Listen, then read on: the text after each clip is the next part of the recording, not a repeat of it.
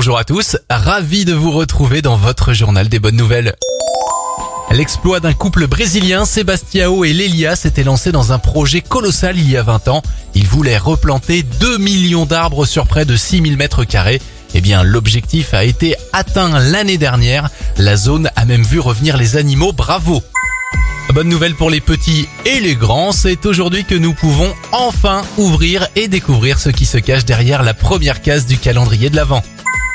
Enfin, bonne nouvelle pour l'écologie et la pollution, le premier bateau de plaisance vert arrive en 2021. Propulsé par hydrogène, ce bateau aura une autonomie de 5h30 pour une vitesse maxi de 8 nœuds. Autre bonne nouvelle, eh bien cette innovation est made in France puisque c'est une start-up marseillaise qui va le produire. C'était le journal des bonnes nouvelles. Vous pouvez le retrouver maintenant en replay sur notre site internet et notre application Radioscoop.